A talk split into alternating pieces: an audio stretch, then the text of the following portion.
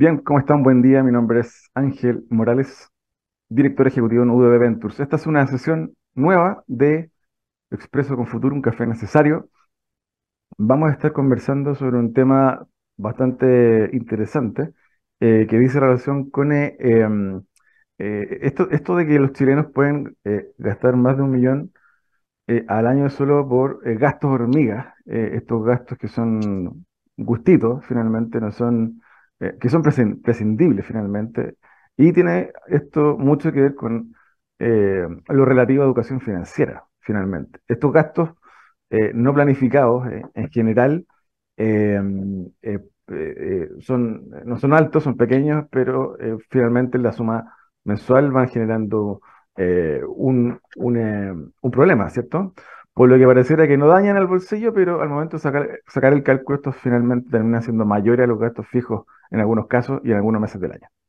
Eh, en ese sentido, nos va a estar acompañando para conversar de esto y más eh, Fernando Contardo, que es Country Manager de Experian para Chile, y eh, vamos a estar hablando sobre el cambio de marca de Experian, obviamente, pero sobre todo, y de los servicios que prestan, pero sobre todo de este tema que es, es sumamente eh, interesante, sumamente mm, complejo a la vez, eh, que tiene que ver con eh, las finanzas personales, finalmente educación financiera, que es lo que realmente nos importa conversar hoy en torno a cómo cuidar, cuidarnos también eh, de esos gastos hormiga, también de el golpe duro que está provocando hoy la inflación y obviamente eh, lo que viene para futuro. No se despeguen de este programa, seguimos conversando al regreso con Fernando Contardo de Experian Chile. ¿Quieres ser un protagonista?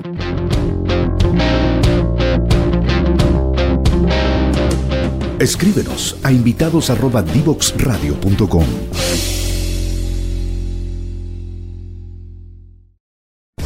Síguenos en las redes sociales: Instagram, Twitter, Facebook, LinkedIn, como arroba Divox Radio. Como arroba Divox Radio. Bien, ya estamos para conversar hoy con Fernando Contardo. Bienvenido, Fernando. Muchas gracias, Ángel. Bueno, eh, Fernando, siempre este programa lo iniciamos conversando sobre eh, tu historia, en este caso, em, y cómo eh, finalmente das con eh, esta, esta empresa Experian y em, un poco saber tus primeros pasos. Así que cuéntanos libremente todo lo que se pueda contar. Bien. Bueno, mis primeros pasos fueron ya hace varios años. Varias décadas. Yo estudié ingeniería civil industrial y trabajé en la banca par de décadas, y tuve la gran oportunidad de, pasar por distintas áreas. Entonces eso fue enriqueciendo mi formación. Eh, luego de eso tuve un par de años en Fundación Chile, una institución de innovación y transferencia tecnológica, y posteriormente eh, me ofrecieron la gerencia general de Sinacofi. Sinacofi es una empresa eh, filial de la Asociación de Bancos que entre otros eh, roles tenía un buró de crédito, además de otros servicios específicos para la banca. Y nosotros fuimos creciendo en Sinacofi, eh, veíamos la necesidad de, de tener un, un socio estratégico de clase mundial. Y finalmente ocurrió lo que nosotros estábamos buscando, que el primero de julio de- del año pasado, del año 2021, Experian compró dos tercios de la compañía y, el tercio restante lo mantuvo la Asociación de Bancos. Entonces, hoy día estamos integrándonos a Experian, hemos hecho eh, importantes cambios, estamos incorporando nuevos productos y estamos viviendo la filosofía de Experian. Así que estamos bastante contentos con, con lo que hemos logrado hasta ahora. Fernando, eh, cuéntanos un poquito, para entrar ahí en doble clic en tu historia personal, eh, un poco cómo eh, fuiste dando, eh, con el camino hacia el mundo de las finanzas, el mundo, el mundo bancario, de la banca? ¿Cómo, cómo, cómo, cómo se dio eso? Sí, mira, buena, buena pregunta. Muchas veces la historia tiene destinos inesperados.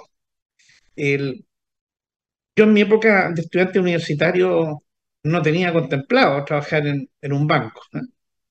Y cuando ingresé, la banca estaba incorporando profesionales universitarios y algunos amigos, conocidos míos, me motivaron a, postular al banco y se estaba formando un buen equipo de trabajo y me pareció atractivo.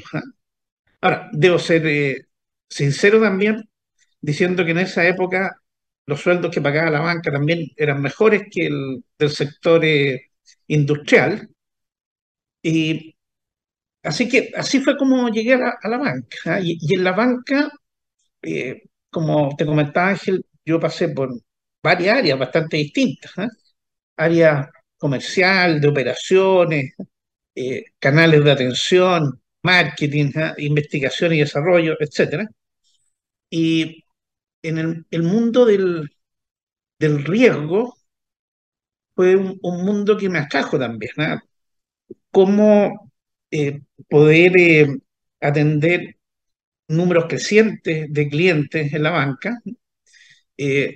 La banca estaba creciendo en banca persona y estaba creciendo en segmentos medios también, lo que eran llamadas las áreas de consumo en los bancos. Y se necesitaba modernizar los procesos de evaluación de riesgo.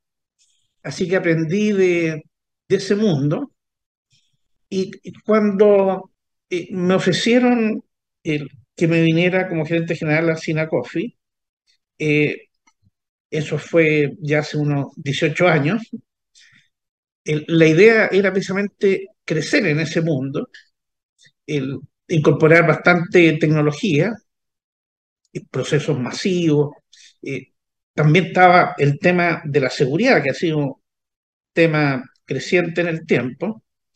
Entonces, el, yo diría, Ángel, que la llegada a la banca fue como más casual, pero la llegada al mundo del crédito, del riesgo, ya era una continuación de lo que había ido aprendiendo y me interesaba mucho. Veía que, que en Chile el acceso al crédito eh, debía mejorar. Más personas eh, tenían que tener acceso al crédito formal, que en definitiva es lo que también ha ido ocurriendo, con, con algunas dificultades, una de ellas la que tú señalas, ¿no es cierto?, de que eh, hay un, un déficit de formación financiera de las personas en distintos niveles, ¿no? no no, debe pensar que la baja formación está en, algunos segmentos específicos, no. A mí me ha tocado ver personas de, distintos niveles culturales y económicos que, que no tienen muy buena educación financiera y a veces terminan cometiendo errores. Así que esa ha sido un poco la historia del camino mío en el desarrollo profesional. Ángel.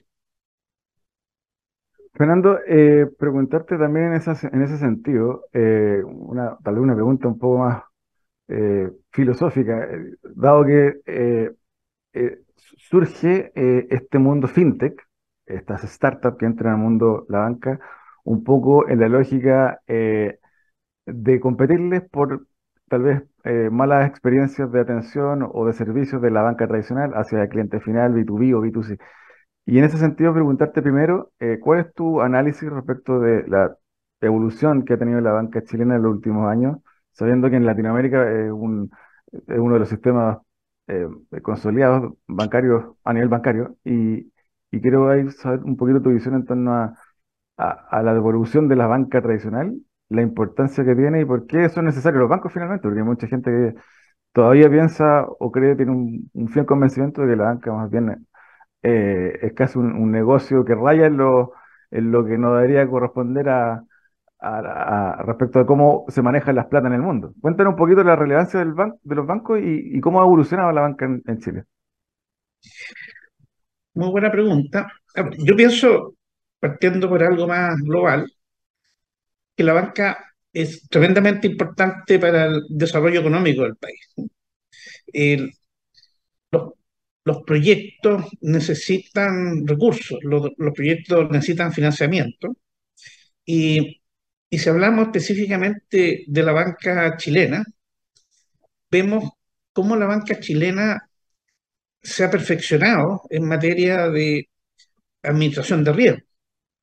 Eh, si bien la banca chilena tuvo una crisis muy significativa a principios de la década del 80, yo creo que la, banca aprendió mucho de eso y podemos ver, ¿no es cierto?, que en los últimos años en los últimos 25 años, eh, la banca chilena ha pasado eh, muy bien ciertas crisis internacionales. en Chile tuvimos, en el mundo tuvimos la crisis asiática, hemos tenido otras crisis, y, el nivel de, riesgo de la cartera de crédito de los bancos chilenos ha sido muy baja, y eso es mérito del profesionalismo que ha trabajado la banca. Yo creo que uno puede mirar y hay distintos informes donde en un análisis comparativo la banca chilena eh, muestra muy buenos indicadores respecto a, la banca internacional. si nos comparamos con Latinoamérica, la banca chilena tiene excelentes estándares y no solo con Latinoamérica, sino que con otros países, incluso países subdesarrollados. cuando ocurrió, ¿no es cierto?, la crisis subprime en Estados Unidos, la banca chilena estaba con indicadores impecables. Ahora, el, tema de la calidad de servicio es un tema que la banca chilena, a mi juicio, lo ha abordado muy bien. Los bancos tienen sus mediciones de calidad de servicio, hay indicadores, hay metodologías, ¿no es cierto?, para hacer eso. Eh, hay bastante competencia en los bancos ¿eh? y los bancos obviamente eh, tratan de diferenciarse entre otros factores, con calidad de servicio. Y, respecto, Ángel, al tema de las fintech, yo creo que las fintech vienen a cumplir, eh, entre otros roles, uno, eh, complementar los servicios de la banca. Hoy día también vemos bancos que están operando con fintech para enriquecer los productos y los servicios que entregan a sus clientes. Y y también en algunos aspectos las fintech compiten con los bancos y la competencia al final del día termina siendo buena y en particular termina siendo buena para las personas. vemos bancos que han estado implementando importantes innovaciones tecnológicas en beneficio de sus clientes y, y en parte impulsado por la irrupción de las fintech. Así que eh, bueno, ahí es un, largo tema, ¿no es cierto? En Chile ya está a punto de ser ley, la llamada ley fintech, que yo creo que también va a ayudar a, regular, ¿no es cierto?, a, tener una cancha eh, pareja para distintos actores.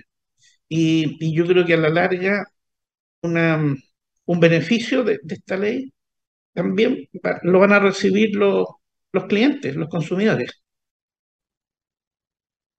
Eh, Fernando, eh, en ese sentido, ya, que entramos a conversar un poquito de fintech, eh, y bueno, mencionaste la ley fintech, está este tema Open Banking también. ¿cómo te parece que se está dando este ecosistema y este vínculo entre banca y, y startup con estas, mismas leyes que nombramos? ¿Y cómo ves que se va a seguir abriendo eh, esta industria en lo que viene eh, hacia adelante. Sí, mira, yo, yo pienso, Ángel, que el, precisamente en la línea de, de hacer, de generar más competencia en la industria financiera, yo creo que esta ley va a ayudar bastante.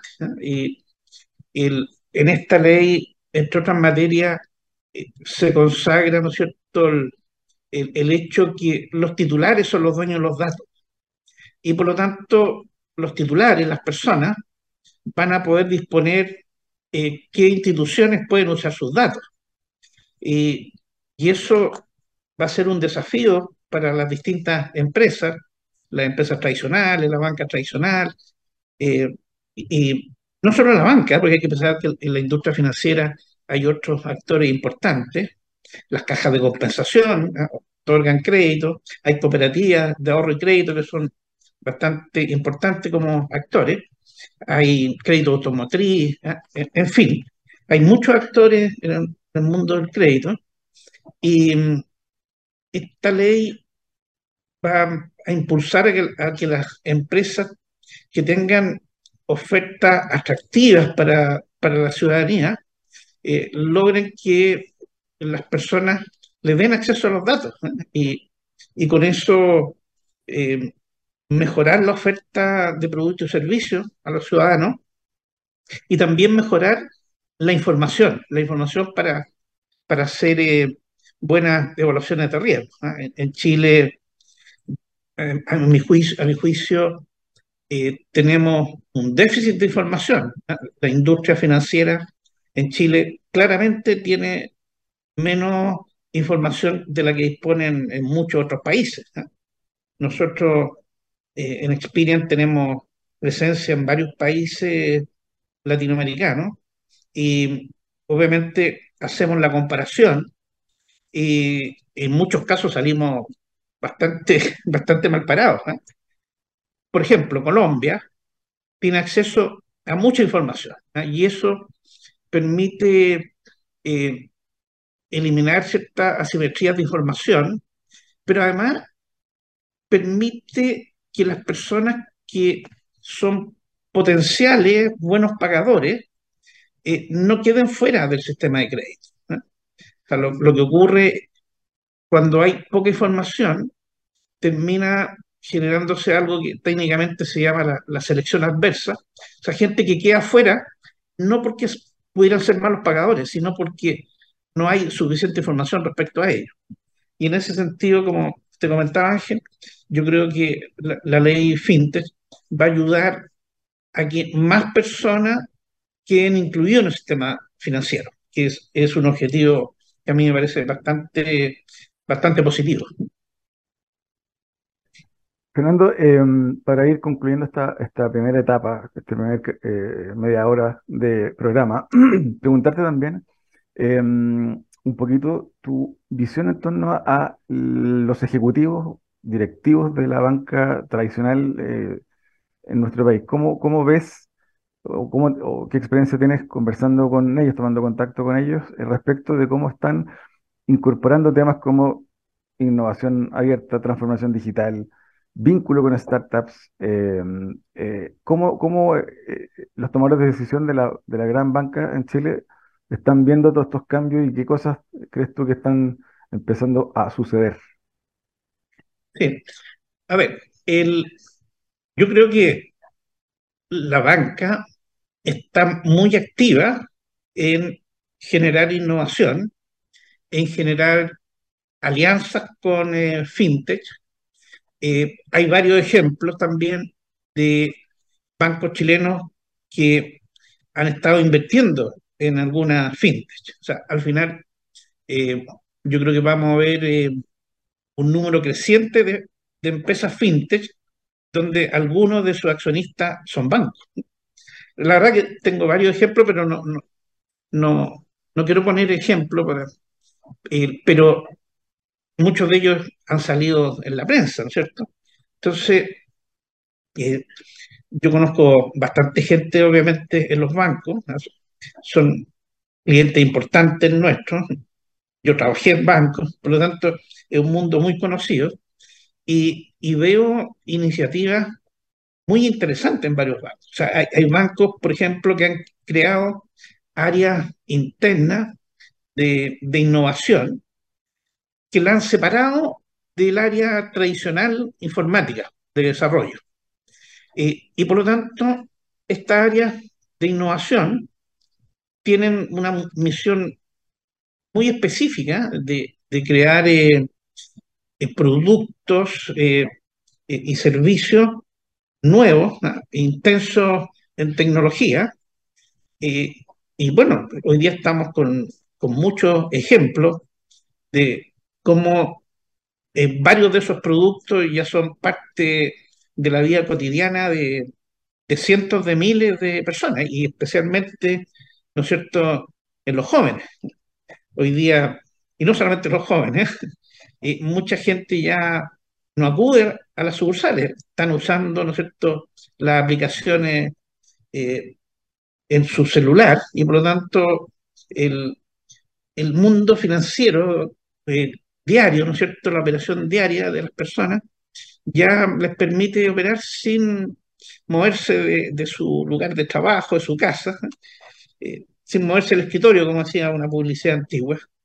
Y, los bancos están muy conscientes de que esta es una ola en la cual tienen que estar muy activos, ¿ah? porque el que se queda atrás puede tener eh, después problemas de participación de mercado. Así que el, yo lo veo como una preocupación primordial por parte de la banca. Fernando, te quiero invitar a una breve pausa. El regreso quiero que conversemos sobre Experian más en detalle y también obviamente los desafíos de la banca, los desafíos de la eh, educación financiera en Chile para lo que viene. Así que te invito a unos breves minutos de receso y ya volvemos eh, para seguir conversando con Fernando Contardo de Experian Chile. No te lo pierdas. Divoxradio.com Codiseñando el futuro.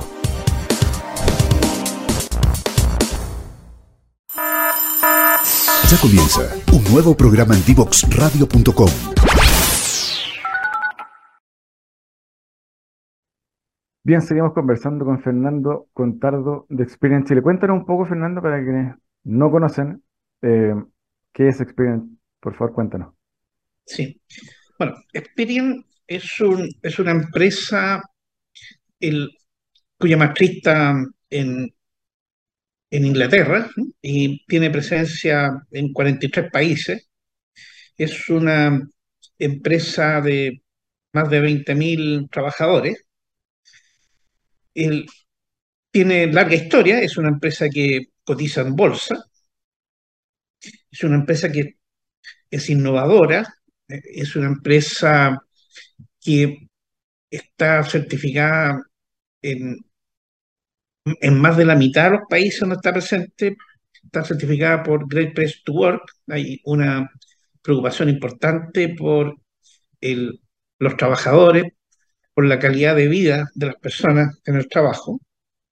Eh, de hecho, nosotros como Chile estamos dentro de, esos países certificados. Es una empresa donde la innovación es muy importante. Hay importantes recursos dedicados a la innovación y hay metodologías, hay formas de trabajo para que la innovación y el apoyo a la transformación digital sea constante. Es una empresa donde el tema de la seguridad es intransable.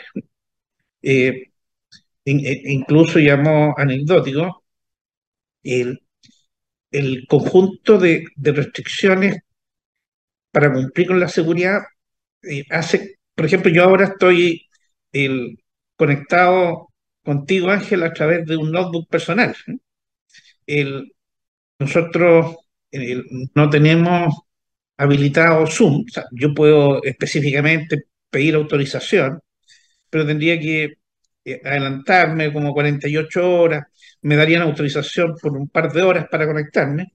Entonces resulta más fácil conectarme a través de mi notebook personal.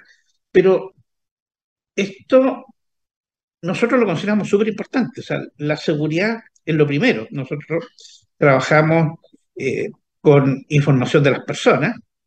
Hay información que legalmente es restringida y por lo tanto este, este esfuerzo por em, no llegar a tener algún problema de seguridad, bueno, termina teniendo algunas pequeñas molestias, pero esas pequeñas molestias se compensan lejos con el tema de la seguridad. Y Experian es una empresa también muy preocupada de la inclusión financiera. Y, y, de hecho, hay ciertos indicadores que se, se tienen en otros países que a futuro eh, esperamos tenerlo en Chile, donde se lleva una suerte de conteo de, cuántas personas o cuántos millones de personas por el trabajo de Experian, por los productos de Experian, por la información eh, que tiene Experian, em, han podido incorporar em, al, mundo financiero. Así que somos una, empresa em, preocupada también del medio ambiente. Estamos haciendo mediciones en distintas partes del mundo, cuál es la huella de carbono que dejamos. Es una empresa también muy preocupada de la inclusión, de la inclusión no solo financiera, sino que la inclusión de, la mujer. Eh, a modo de ejemplo, ¿no es cierto? Bueno, mi jefa es, una brasileña, una mujer brillante. El, el equipo de ejecutivos de Latinoamérica, las mujeres son bastante más del 50%. Entonces, con, con, cifras concretas se muestra la inclusión. hay inclusión al mundo de la discapacidad. hay mucho respeto para el mundo LGTB. de hecho, en, en, todas las comunicaciones internas, incluso hay jornadas hay una semana especial para el mundo LGTB. Por lo tanto, es una, una compañía eh, que le interesa la comunidad, le interesa eh, distinguirse como una empresa muy segura, como una empresa innovadora y eh, donde los trabajadores puedan tener un buen clima y desarrollarse en ella. Fernando, en ese sentido también preguntarte un poco, volviendo a lo que conversábamos en el primer bloque, educación, educación financiera en Chile, por otro lado, el surgimiento de fintech que atienden a nuevos, nuevos perfiles de consumidores también, B2B, B2C, y em, ¿cuáles crees tú que son los grandes desafíos de la industria financiera bancaria en Chile, en torno a esto que tiene que ver con cuán educados financieramente somos nosotros los consumidores de a pie.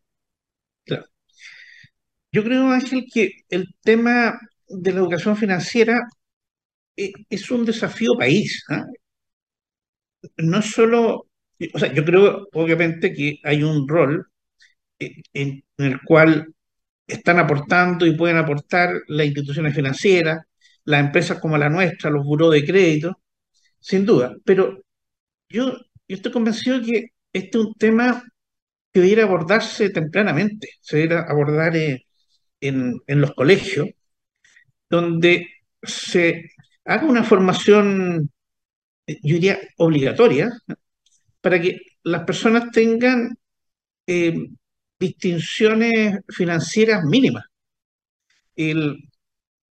a ver, el, yo permanentemente converso con trabajadores de la empresa o gente que como sabe que yo estoy en, este mundo, me pide consejo. Y quiero dar un, solo ejemplo. En, la empresa trabajaba un, auxiliar, una, persona muy bien intencionada, incluso él era el pastor evangélico, tipo muy preocupado de los demás. Y él llegaba temprano y conversaba conmigo, entonces un día me dice que quería pedir un crédito en la empresa. Yo le pregunto, ¿para qué necesita el, crédito? No, para pagar unas deudas. Y la pregunta siguiente fue, ¿cuánto debes? Y no sabía cuánto debía. ¿ah? Y, eso no es inusual. La gente muchas veces sabe que paga una cuota en tal retail por 40 mil pesos, una cuota en tal eh, caja de compensación y sabe las cuotas que paga. Entonces, yo le dije, mire, haga lo siguiente, vaya a cada una de las instituciones, que eran como seis o siete, y pida una preliquidación de sus créditos. Cuando llegó, hicimos el ejercicio juntos, y lo que debía era como 20, 22 sueldos líquidos. Entonces, yo le trataba de explicar de que él con un crédito no resolvía, porque las cuotas mensuales terminaban siendo como el 90% de su sueldo líquido, con eso no podía vivir. Bueno, este ejemplo no es un ejemplo aislado. ¿ah? Yo creo que mm, el, acá hay que abordar el tema el, con, profundidad, con seriedad, hay que tratar de resolverlo de raíz y el, no es tan complicado. ¿ah? Obviamente la gente joven tiene mucha facilidad para, para aprender, si es que se le enseña. Si yo creo que el, el país es el desafío que tiene, abordarlo bien y, y, el resto de, los actores contribuir, contribuir en, en ese esfuerzo. Si eso no se hace, vamos a seguir con este problema. Esa es la, mi reflexión, Ángel, en torno al tema. Fernando, em, también en esa misma línea, saber cómo está em, eh, nuestro país en relación, tal vez, en Latinoamérica y el mundo en torno a eh, profundidad del, de la, de los, del, tipo de servicios bancarios que se le presta a ciudadanos de a pie, a empresas, eh, con respecto, bueno, a Latinoamérica, al mundo. ¿cuáles son las brechas que todavía nos quedan por cubrir em, como sistema bancario slash también este tema de la formación, la educación financiera. ¿Cómo estamos para hoy día ante el mundo en, esto y, qué brechas nos quedan por cubrir? Sí, bueno, ahí Ángel, tal vez uno debiera separar el mundo, el acceso al, mundo del crédito de las personas naturales versus la empresa. Eh, en el caso de Chile, eh, yo creo que el avance que ha habido es notable. ¿eh? en Chile, si pensamos que la población adulta debe ser del orden de 15 millones de personas, eh, hay más de 7, 7 millones y medio de personas que tienen créditos, que tienen créditos, y, habrá algunos que pudiendo tener crédito no, lo solicitan. Entonces, eh, si uno mira los indicadores respecto a otros países de Latinoamérica, estamos lejos con una mayor penetración. En segundo lugar, si uno mira el, acceso, ya sea a cuenta corriente o cuentas vistas, también es impresionante. Ah, en Chile hay más de 10 millones de personas que tienen eh, o cuenta vista o cuenta crédito. bueno, yo he evitado dar nombres de empresas, pero eh, acá voy a hacer una excepción. Yo creo que el, caso de la cuenta RUT del Banco del Estado eh, es notable en el sentido porque le dio acceso a cientos de miles, a millones de personas a una cuenta en, la cual poder manejar su ingreso, su remuneración, su pensión, lo que corresponde. Entonces, también, si comparamos eh, la tenencia de, un producto donde se le depositen los ingresos a las personas eh, con lo que ocurre en otros países, también estamos bastante mejor. La semana pasada yo veía un informe de Latinoamérica y, lo comentábamos con ejecutivos de Experian de, otros países y, Chile en todos los indicadores está bien. Si nos comparamos con los países desarrollados, eh, obviamente tenemos un espacio de crecimiento, porque, bueno, en, en Chile los niveles de ingresos per cápita y, y los, eh, los deciles de menores ingresos obviamente son, son bastante mayores a lo que ocurre en los países desarrollados. El mundo de la empresa, eh, a ver, ahí yo creo que también tenemos desafíos. O sea, si bien es cierto, se han desarrollado en el tiempo distintos productos, ¿eh? e incluso productos en épocas de crisis. Si uno mira lo que han sido los, los llamados FOGAPE, ¿eh? que son créditos donde el, Estado está asumiendo un riesgo para apoyar a las pequeñas y medianas empresas. en Chile yo creo que sigue siendo difícil emprender y tener acceso al crédito, ¿no es cierto? Hay que mostrar primero algunos indicadores, ¿eh? entonces, eh, pero nuevamente, si nos comparamos con otros países de Latinoamérica, aparecemos bien, pero eso no significa que uno deba quedarse conforme como país, ¿no es cierto? Yo creo que tenemos un, desafío y, es un desafío importante en el, mundo de la empresa, eh, porque sabemos, ¿no es cierto?, que las pequeñas y medianas empresas dan empleo, dan empleo y apoyan el, crecimiento, por lo tanto hay que buscar cómo, cómo apoyarlas. Fernando, para ir cerrando, eh, cuéntame un poquito tu visión respecto de, em, cómo crees tú que debiésemos avanzar de manera masiva hacia eh, la educación financiera, por un lado. Segundo, cómo ves que deberían abrirse más los bancos aún para conectar con el, mundo startup, dado, dado esta ley fintech también, eh, a tu juicio. Sí. A ver, el, como señalaba Ángel, para mí tiene que ser un esfuerzo país el tema de la educación financiera. Y, y si no, no es una formación formal y obligatoria, no van a pasar muchas cosas. Eh, yo conozco instituciones, algunas, eh, incluso algunos bancos, eh, donde, y, nosotros mismos, nosotros mismos como Experian, pero en que hacemos algunos pequeños esfuerzos el otro día un grupo de ejecutivos de Experian fue a un colegio a dar algunas charlas. Está bien, yo creo que eso obviamente suma, muestra compromiso, pero el esfuerzo tiene que ser sistemático, formal. y, si no es un curso obligatorio, no, no vamos a tener grandes cambios. hay que pensar que en Chile tenemos del orden de 4.200.000 personas que tienen algún tipo de morosidad. Eh, y si, como veíamos hace poco rato, ¿no es cierto? Si somos 15 millones de adultos en el país, estamos hablando de casi un tercio de la población con, morosidad. Y, y esos con morosidad, muchos, muchos, no, no, tengo un porcentaje así, pero el, han llegado a esa situación por eh, desconocimiento fundamentalmente, por, por haber tomado deudas mayores a las que les era posible pagar. Y, y eso también influenciado por lo que en un momento también comentamos, Ángel, que como hay restricción de información, hay oportunidades que hay otorgantes de crédito que no se enteran exactamente de cuál es la situación de un potencial deudor. Hay, deudores que a veces eh, ocultan algo de, información precisamente para que no les nieguen el crédito. Eso por el lado de la educación financiera.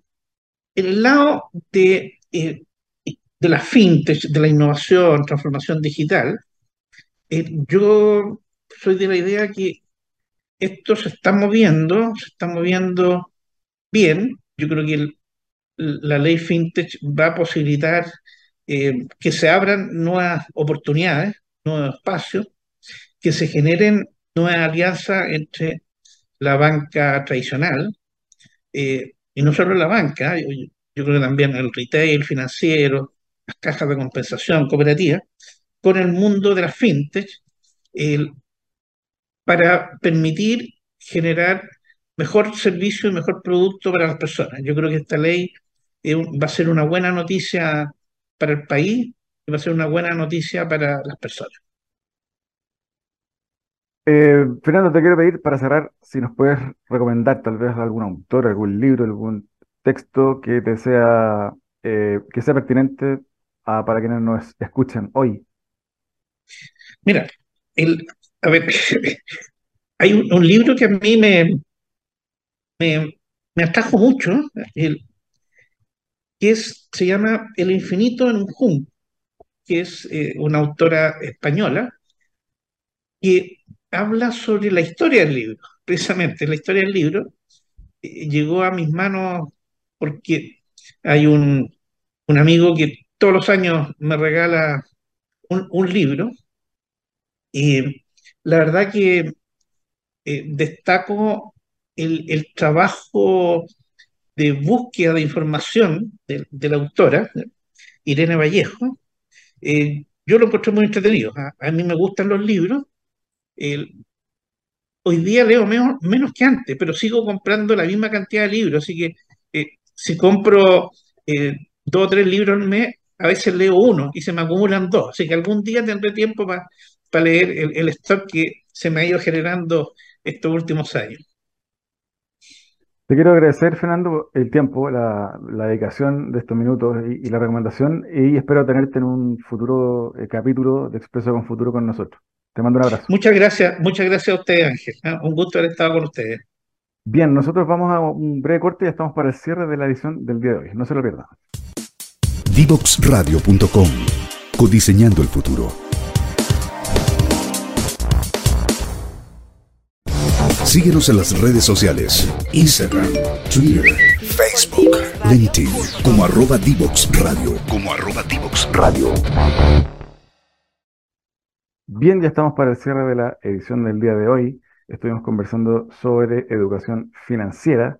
Em, este tema que es clave, sobre todo los días eh, que nos toca vivir hoy, en donde eh, tenemos más apretado el cinturón en algunos eh, meses del año, producto de la inflación, pagos que realizamos en UF, que también van subiendo, y en ese sentido, em, Experian Chile, que es esta empresa de la cual es parte Fernando Contardo, tienen un foco puesto justamente en ese apoyo, ese acompañamiento que tanto se requiere. El tema fintech también es súper relevante porque entran eh, nuevos emprendimientos a prestar servicio al mundo financiero eh, en contraposición con la, con la banca, pero aún así la misma banca tradicional hoy se está abriendo para vincularse con emprendedores fintech, emprendedores que ah, meten tecnología en el mundo de los servicios financieros y eso obviamente eh, finalmente repercute positivamente en nosotros los consumidores finales que usamos esos servicios y obviamente eh, vamos a seguir viendo experiencias de este tipo en este programa, su programa Expreso con Futuro, para que nos sigan acompañando los martes a las 9 de la mañana. No me despido antes sin recordarles revisar las redes sociales, LinkedIn, Facebook, Twitter, Instagram de arroba Radio y también obviamente www.divoxradio.com para revisar este y otros programas anteriores cuando ustedes lo requieran. Un abrazo, espero que estén bien, buena semana, nos vemos el próximo martes. Chao, chao.